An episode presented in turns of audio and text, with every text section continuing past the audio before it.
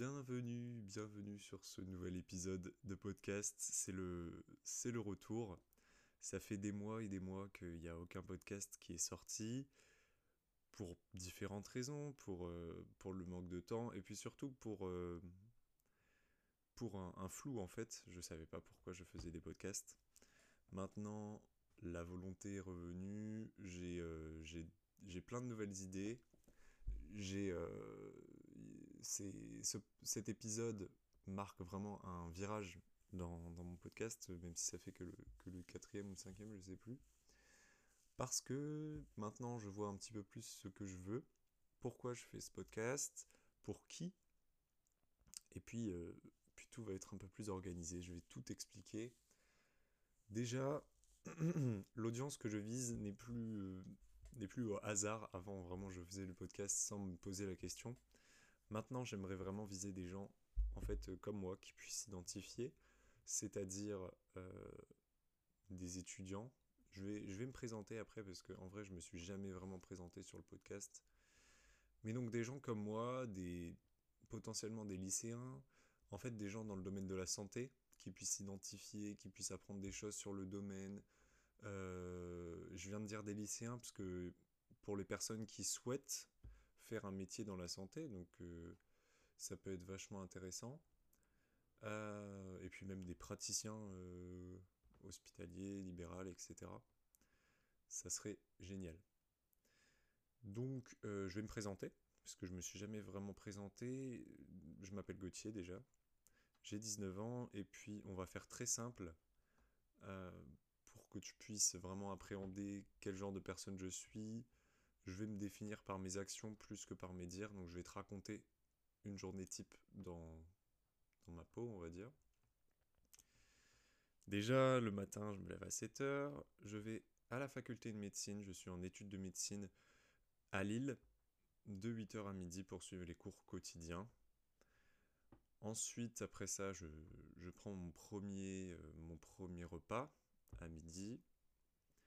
Ensuite, j'enchaîne avec deux heures de révision sur les cours de la semaine, les cours, euh, les cours de médecine en fait. Ensuite, le sport. Le sport, c'est hyper important pour moi. Euh, je pense que déjà dans les anciens podcasts, j'ai pu le, le partager parce que vraiment le sport, c'est la vie. Euh, donc après, je fais deux heures de sport, soit de la musculation, soit de la course à pied, et puis ça peut même faire du, faire euh, de la piscine ou des, choses comme ça. En tout cas, c'est important que ce soit quasi quotidien. Je fais que une, journée de pause dans la semaine. J'ai un peu la voix cassée. Et puis après, le sport, en fait, ma journée est finie. Je considère qu'après le sport, euh, je travaille plus sérieusement. Parce que déjà, j'ai utilisé toute mon énergie de, de la journée, euh, de 8h à midi, et puis pour mes révisions.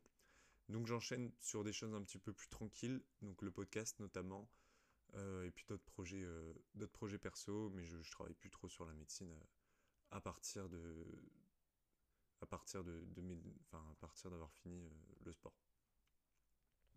Donc voilà, maintenant que tu vois un peu plus qui je suis, tu vois un petit peu plus aussi qui, qui, qui je veux viser. Donc c'est pas forcément les mêmes gens que moi, mais, mais des gens qui, qui, qui, sont dans le domaine de la médecine ou tout autre, tout autre métier de santé, parce que c'est vraiment des sujets que, je compte aborder. Donc pour parler du sujet de l'organisation, le podcast maintenant, enfin chaque épisode sera divisé en différentes, différents segments, différentes parties. Donc une première partie de storytelling où je raconte un peu ma semaine, mes réflexions, mes expériences, tout ce genre de choses on va un petit peu plus me connaître. Ensuite, on monte un petit peu en difficulté. On va parler d'actualité dans le métier de la, enfin dans le métier dans, dans le domaine de la santé en général. Euh, un petit peu d'actualité, tout ce qui se passe, euh, tout ce qui se passe.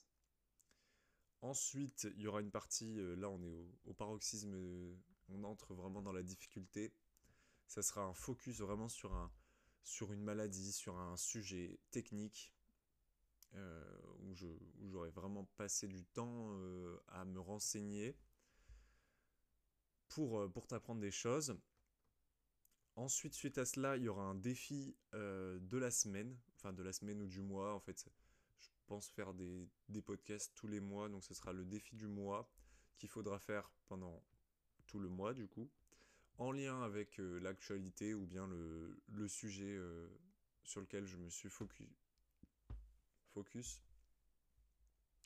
Pour finir, il y aura un sondage euh, qui sera disponible directement sur la plateforme de podcast sur Spotify. Après, euh, sur les autres plateformes sur lesquelles je suis disponible, je ne pense pas qu'on puisse mettre directement un sondage, mais dans ce cas-là, ce sera euh, sur le compte Instagram qu'il faut que je reprenne. Mais pour cet épisode, on va juste faire sur Spotify. Je vais peut-être pas faire sur Insta. Donc voilà, pour le moment, il y a toutes ces parties. Donc storytelling, actualité, focus technique, défi et sondage. Et puis c'est voué à, à, être modifié. Pour le moment, c'est ça. Par exemple, j'aimerais bien répondre à vos questions, mais pour le moment, il n'y a pas de questions pour être honnête. Donc, donc ça viendra. Ok, donc on va commencer avec le premier, euh, le premier segment, l'actualité. Alors qu'est-ce qui s'est passé cette semaine, même ce mois, il s'est passé beaucoup de choses. Euh, je pense notamment euh, à, des, à des lois qui sont passées, mais c'est pas ce dont je vais parler. Je me suis pas penché là-dessus très sérieusement. Je vais plutôt parler d'autre chose qui me paraît important également. C'est un nouveau médicament contre le vitiligo qui est maintenant remboursé par la sécurité sociale. Auparavant, il y avait évidemment des, traitements pour traiter le vitiligo, mais aucun euh, n'était euh, remboursé par la sécurité sociale. Euh, pour commencer, je vais définir ce que c'est le vitiligo. Le vitiligo, donc c'est une maladie qui se caractérise par des plaques blanches sur la peau, assez diffuses, sur certains segments ou vraiment, vraiment très généralisés. C'est une maladie auto-immune en fait, c'est les, les, cellules du corps, donc les cellules immunitaires qui vont attaquer les, les cellules qui produisent les pigments de la peau, qu'on appelle les mélanocytes, qui, qui produisent la mélanine. Et en fait, dans cette maladie, ces cellules sont détruites par le corps lui-même. Et donc, il y a moins de pigments, sur des, sur des parties localisées. Ce traitement, il consiste donc à réduire euh, la réponse inflammatoire, la réponse auto-immune. C'est sous forme de crème qu'on applique directement sur, euh, sur la peau euh, lésée. Et, et, donc ça va inhiber toute l'activation de la réponse immunitaire au niveau local pour, pour, pour éviter la destruction de, des mélanocytes et pour, à long terme, espérer une repigmentation. Donc en fait, la peau va redevenir euh, normale dans les 6 à 24 mois. Ça va être beaucoup plus long que, que l'effet euh, inhibiteur sur, euh, sur la réponse immunitaire. Donc ce traitement, pour le moment, comme j'ai dit, il est remboursé.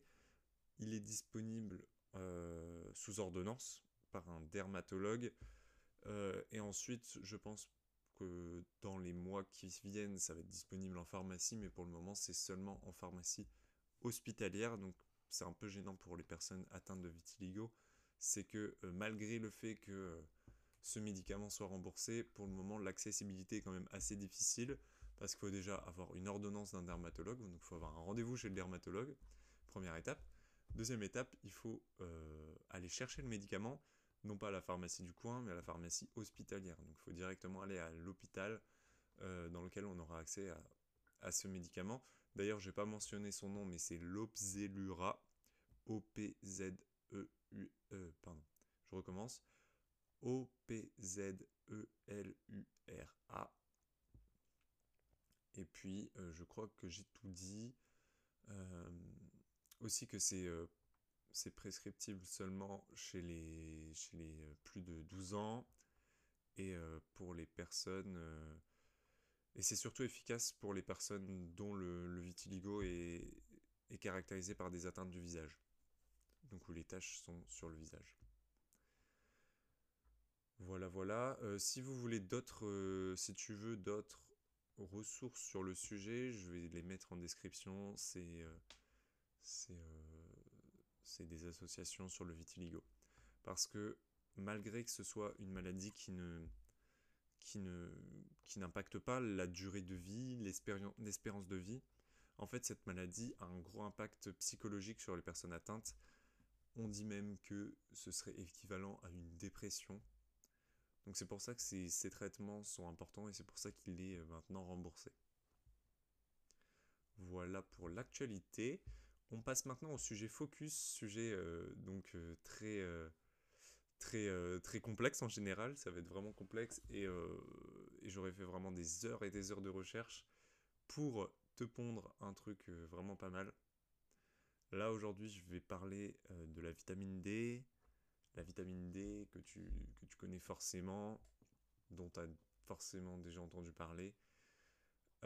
J'adore la nutrition, j'aimerais vraiment parler nutrition et donc je commence par la vitamine D parce que je considère que c'est la plus importante c'est euh, celle, euh, celle qui faut faut euh, éviter, enfin dont il faut éviter les carences en premier lieu parce qu'elles sont vraiment fréquentes.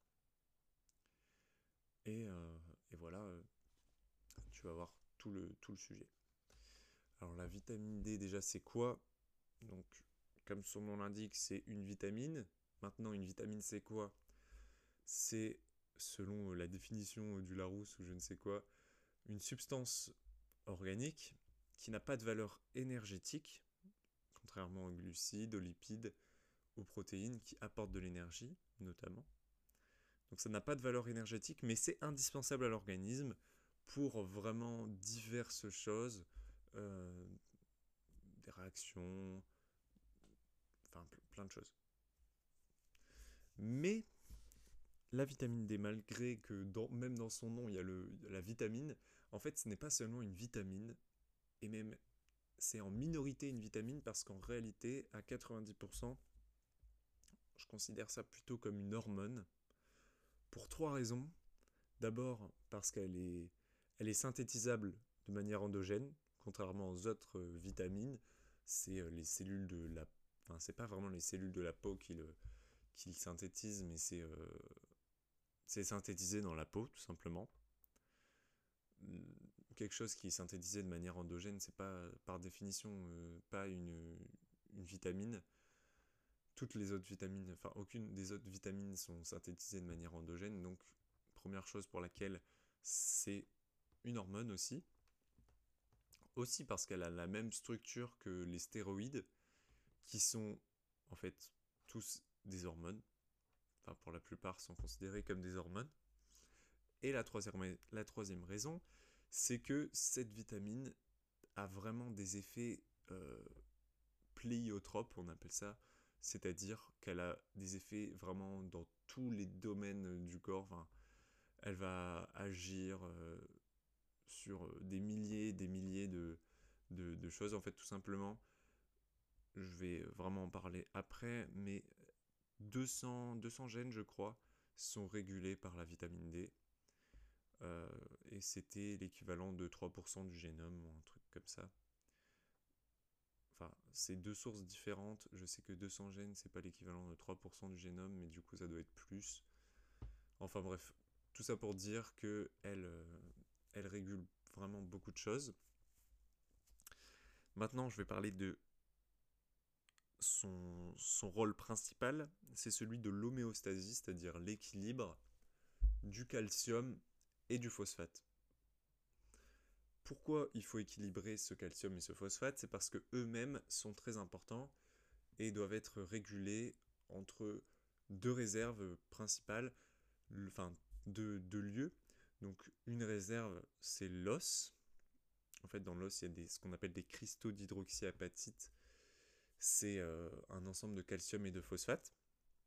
Et puis le compartiment sanguin, le compartiment cellulaire. Donc il faut réguler euh, dans, chaque, dans chaque compartiment euh, est-ce qu'il y a assez de calcium, de phosphate et tout ça, parce qu'ils ont des rôles dans plein de domaines également.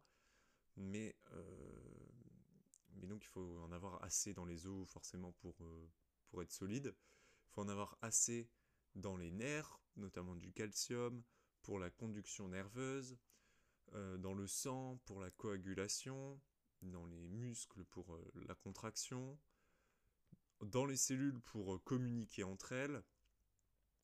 Donc ça, c'est tous les rôles du phosphate. Donc pour répéter, il a des rôles dans la conduction nerveuse, dans la coagulation, dans la contraction musculaire, dans la messagerie cellulaire et dans plein d'autres choses. Le phosphate, il a des rôles de régulation enzymatique. Il a, enfin, en fait, euh, par exemple, les enzymes sont, sont, sont phosphatées ou pas, et ça caractérise leur activation ou non. C'est dans ce sens qu'il est, est impliqué dans la régulation enzymatique. Il est impliqué également dans la production d'énergie, tout simplement parce que l'ATP, je pense que tu en as forcément déjà entendu parler, c'est euh, l'acronyme d'adénosine triphosphate. C'est, comme son nom l'indique, composé de phosphate. Donc il va être très euh, important dans la production d'énergie. Si on n'a pas de phosphate, on n'a pas d'énergie, on est, on est mort en fait. Donc tu l'auras compris, la vitamine D qui régule le calcium, le phosphate, est donc primordiale. Ensuite, donc ça c'est tous les rôles extra, euh, extra osseux, on va dire. Dans les os, ils ont donc forcément un rôle dans la structure de l'os. Et euh, la vitamine D particulièrement va améliorer en fait l'absorption intestinale de calcium et de phosphate. Et elle va globalement éviter euh, l'élimination trop rapide de celui-ci. Elle va aussi activer les ostéoblastes, donc c'est les cellules de l'os, ce qui va donc favoriser la formation, euh, la néoformation osseuse, mais ce qui va aussi activer euh, indirectement les ostéoclastes. Donc là, c'est aussi des cellules des os, mais c'est les cellules au contraire qui détruisent l'os. Donc en fait, contrairement à ce que vous pourrait penser, la vitamine D ne, ne favorise pas seulement la, construction osseuse, mais aussi sa destruction. Donc en fait, elle augmente le turnover, la, la, résorption et l'accrétion osseuse. En fait, ça va vraiment renouveler l'os, on va dire. Ce qui permet en fait de réparer les traumatismes, les micro-traumatismes. Voilà la vitamine D et tous ses rôles à peu près. Il y en a vraiment plein d'autres parce qu'en fait, ce qu'on a découvert, c'est que la vitamine D, elle a aussi des rôles dans l'immunité, aussi qu'elle euh, elle était corrélée à une réduction du risque de cancer, une réduction du, risque de diabète, parce qu'en fait, elle, il me semble qu'elle réduit la résistance à l'insuline, qu'elle augmente les sécrétions d'insuline. Forcément, elle réduit le risque de fracture, aussi le risque de dépression. En fait, elle a, vraiment, comme je l'ai dit, des rôles, un, effet pléiotrope. Cette vitamine D, donc euh, vu qu'elle est très importante et qu'elle régule des choses très importantes, elle est également très régulée elle-même. Ce qui en fait également, je ne l'ai pas dit, euh, l'ai pas dit avant, mais les hormones s'autorégulent en général. C'est aussi le cas de la vitamine D, un argument supplémentaire pour la caractériser comme une hormone. Euh, pour revenir sur ce sujet d'ailleurs, j'ai dit que pour moi c'était à 90% une hormone. Pourquoi? Tout simplement parce que 90% de la vitamine D dans, le corps est produite de manière endogène. Il y a seulement 10% qui provient de l'alimentation. Voilà pourquoi pour moi c'est principalement une hormone plus qu'une vitamine. Donc cette vitamine D, la concentration en vitamine D dans le corps est régulée par, euh, différentes choses, notamment les hormones parathyroïdiennes qu'on appelle la PTH, également des facteurs, euh, donc FGF23, qui est produit par les ostéo, ostéoblastes, il me semble, pour euh, réguler négativement. En fait, tout est régulé, c'est-à-dire que s'il y a trop de vitamine D, et eh ben en fait, elle va s'autoréguler pour réduire sa concentration. Donc en fait, tout ce système est très complexe, vraiment très complexe. Voilà, donc la vitamine D c'est très important. Seulement, il y a beaucoup de carences. On considère que 1 milliard de la population, c'est-à-dire vraiment beaucoup, beaucoup de gens, parce que je crois qu'on est 8 milliards, si je ne me trompe pas, en tout cas on est dans les environs de 8 milliards sur Terre. Ça représente donc une grande partie de la population.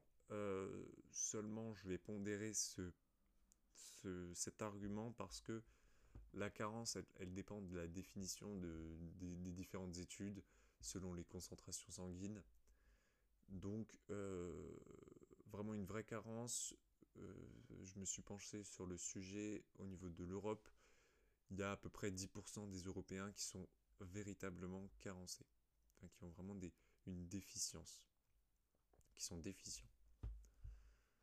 Seulement, donc voilà, il y a la carence, nanani, nanana, donc on va se dire, on va se supplémenter. Mais maintenant, il y a un gros problème, et c'est vraiment le sujet qui m'a le plus passionné sur ça, c'est que la supplémentation en vitamine D n'améliore rien. C'est-à-dire qu'elle n'améliore pas euh, le risque de fracture, elle n'améliore pas le risque de cancer, elle n'améliore pas euh, la réponse immunitaire, elle n'améliore pas le risque de diabète, etc. Donc ça paraît vraiment bizarre. Notamment, euh, après, tout ce que je vous ai dit de, de, tous ces rôles importants à la vitamine D, pourquoi, quand on la supplémente dans l'alimentation par des gélules, etc., pourquoi ça n'améliore rien? Là, euh, on entre dans un domaine où c'est vraiment mes, euh, mes théories, en fait, principalement. C'est aussi des choses euh, sur lesquelles je me suis... Enfin, sur lesquelles je me suis inspiré dans les, dans les articles scientifiques, mais c'est aussi ma théorie. C'est que, d'abord,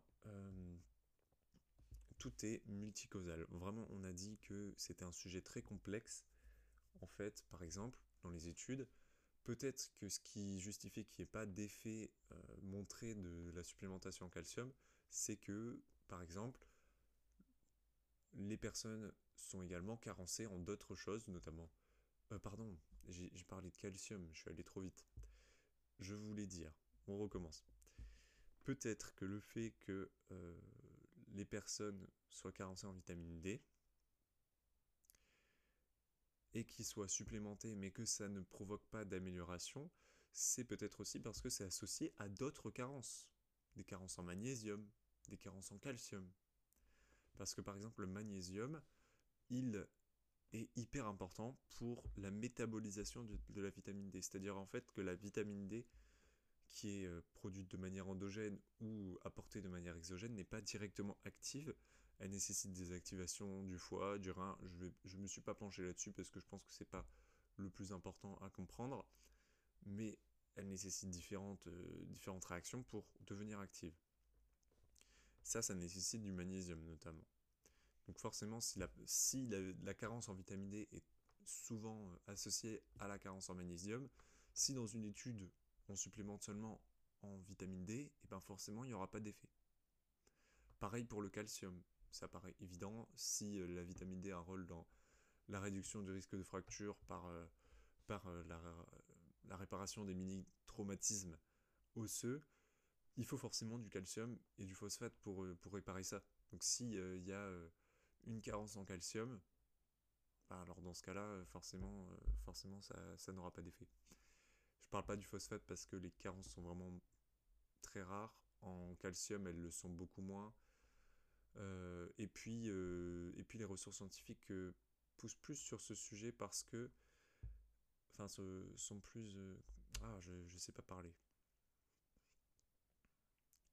Les ressources scientifiques montrent, enfin, poussent vers cet argument dans le sens où il y a certaines études qui montrent vraiment une amélioration du risque de fracture quand on associe une supplémentation en vitamine D et une supplémentation en calcium. Deuxième chose, c'est que euh, peut-être que la relation est inverse. Je m'explique. Par exemple, quelqu'un qui est obèse. Alors chez quelqu'un qui est obèse, on va avoir différents impacts sur la vitamine D. D'abord, elle va être beaucoup plus diluée, donc il y aura une carence, une fausse carence entre guillemets, parce que la vitamine D va se, va se diluer dans la matière grasse. En fait, c'est hydrophobe, donc c'est lipophile. C'est-à-dire que la vitamine D, elle aime bien le gras, donc elle va aller dans le gras, et elle va pas aller dans le compartiment sanguin, etc. pour jouer ses rôles. Ce qui fait que dans l'obésité, il y a une, il y a une, il y a un sur-risque de carence à cause de ça. Sauf que l'obésité, c'est aussi associé à l'augmentation du risque de cancer, à l'augmentation du risque de diabète, à l'augmentation du risque de dépression, etc. Donc là, en fait, on a une autre cause qui cause à la fois la carence en vitamine D et, euh, tous les risques associés à une carence en vitamine D. Donc en fait, ce ne serait pas directement la carence en vitamine D qui, qui cause tous ces problèmes, mais en fait une cause sus-jacente. Ça va, j'espère que c'est clair. Je vais donner un autre exemple. Par exemple, en insuffisance rénale, comme je l'ai mentionné plus tôt, la vitamine D a besoin d'être métabolisée par le foie, par le rein, etc. Donc dans l'insuffisance rénale, il y aura moins de métabolisation de la vitamine D, elle sera moins sous forme active. Donc il y aura euh, une carence, probablement, et il y aura également un surrisque de plein de choses, de cancer, de tout ça. Donc c'est la même chose. Et puis, euh, euh, dernier argument, c'est que peut-être que les ressources scientifiques actuelles ne permettent pas de montrer l'efficacité propre de la vitamine D, dans le sens où la plupart des études portent sur 3 à 5 ans. Peut-être en fait qu'une carence aura vraiment des effets à long terme, et donc qu'on ne peut pas le montrer pour le moment. Voilà, donc pour résumer, la vitamine D, elle est ultra importante. Il ne faut pas être carencé. Si on est carencé, il faut se supplémenter. Mais les ressources scientifiques ne montrent pas d'amélioration seulement de la supplémentation. Ce que je pense, vraiment ça, ne tient qu'à moi, c'est mon avis, c'est que la, la, vitamine D, plus qu'être importante, enfin déjà elle est importante, mais c'est aussi surtout un marqueur de bonne santé. Si tu es carencé en vitamine D, ça veut dire qu'il y a un problème après sur ton exposition au soleil, sur euh, ta consommation en poisson, etc., qui sont, elles, associées à une bonne santé. En fait, même pour revenir encore euh, à donner des exemples, peut-être que c'est l'exposition au soleil, en fait, qui, qui, euh, qui donne toutes ces améliorations sur le risque de fracture, de diabète, de dépression, de cancer, d'immunité. Parce que si on s'expose au soleil, on aura plus de vitamine D, et on aura tous les, tous les avantages. En fait, c'est peut-être pas la vitamine D en elle-même, mais les rayons du soleil qui apportent tous ces, tous ces bienfaits. Pareil pour le poisson. Le poisson, euh, notamment le poisson gras, est associé à euh, la vitamine D. Il y a de la vitamine D dedans. Donc peut-être que c'est pas la vitamine D qui provoque tous ces bienfaits, mais le poisson en lui-même, d'autres molécules dans le poisson. donc, voilà, je reviens à ce que je disais, c'est que euh, je pense que si on se fait diagnostiquer une carence en vitamine D, il faut déjà se supplémenter, mais surtout s'inquiéter de sa santé au global. Il faut essayer, en fait, d'avoir un comportement, d'avoir des habitudes de vie qui sont associées à des personnes qui ont euh, des taux de vitamine D élevés. Donc je le répète, des personnes qui sont exposées au soleil, exposées au soleil, qui consomment une à deux fois par semaine du poisson gras, qui euh, ne sont pas en situation d'obésité et qui évidemment n'ont pas d'autres complications comme des insuffisances hépatiques, des insuffisances rénales. Donc en fait, il faut avoir vraiment une vision plus, globale à mon avis.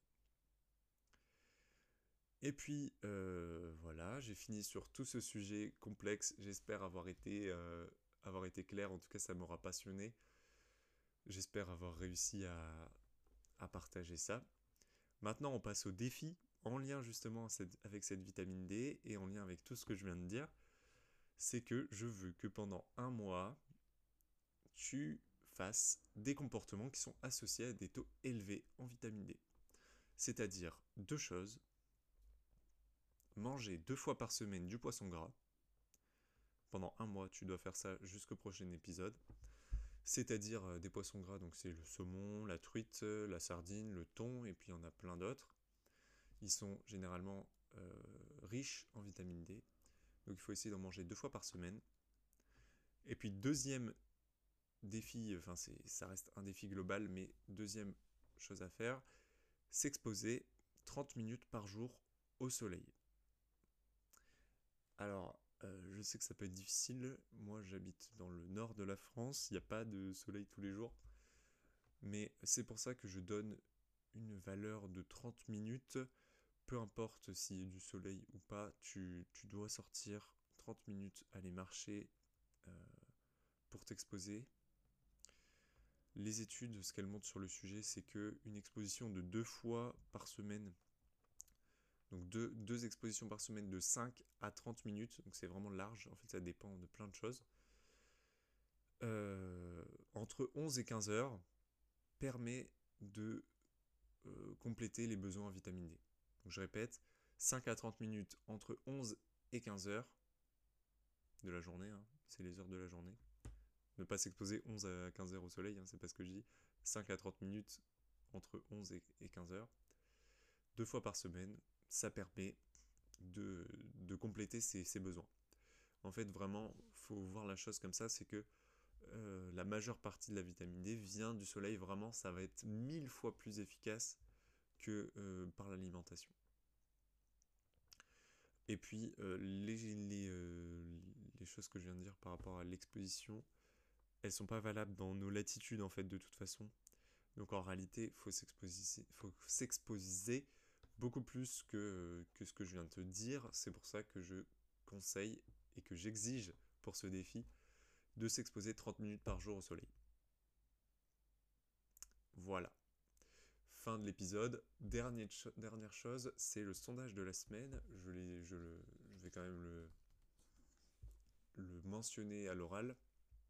Mais de toute façon, il faudra y répondre euh, sur Spotify ou sur Instagram si je me, si je me motive à le faire, c'est combien de temps passez-vous au soleil par jour? Moins de 15 minutes, 15 à 30 minutes, entre 30 minutes et 1 heure ou plus d'une heure? Voilà, ça m'intéresse pour euh, pouvoir voir un petit peu vos habitudes. Donc voilà, cet épisode aura duré 30 minutes. Je pense qu'on redémarre bien. J'espère euh, j'espère vraiment avoir été clair. Vraiment, je suis, je suis très content de reprendre les podcasts et que ce soit beaucoup plus organisé, que je vois beaucoup mieux euh, vers où je vais. Euh, il y aura un podcast normalement chaque mois. Il y aura un podcast chaque mois. Il n'y a pas de normalement. C'est euh, chaque mois, il y aura un podcast. toujours dans cette organisation-là. J'espère que ça t'aura plu. suis bien le défi. Bon courage à toi. Je vais le faire aussi de mon côté. Évidemment, hein, je, fais les, je fais les défis que je donne. Euh, sinon, ça n'a pas d'intérêt. Voilà, bon courage. Euh, et puis, euh, au mois prochain.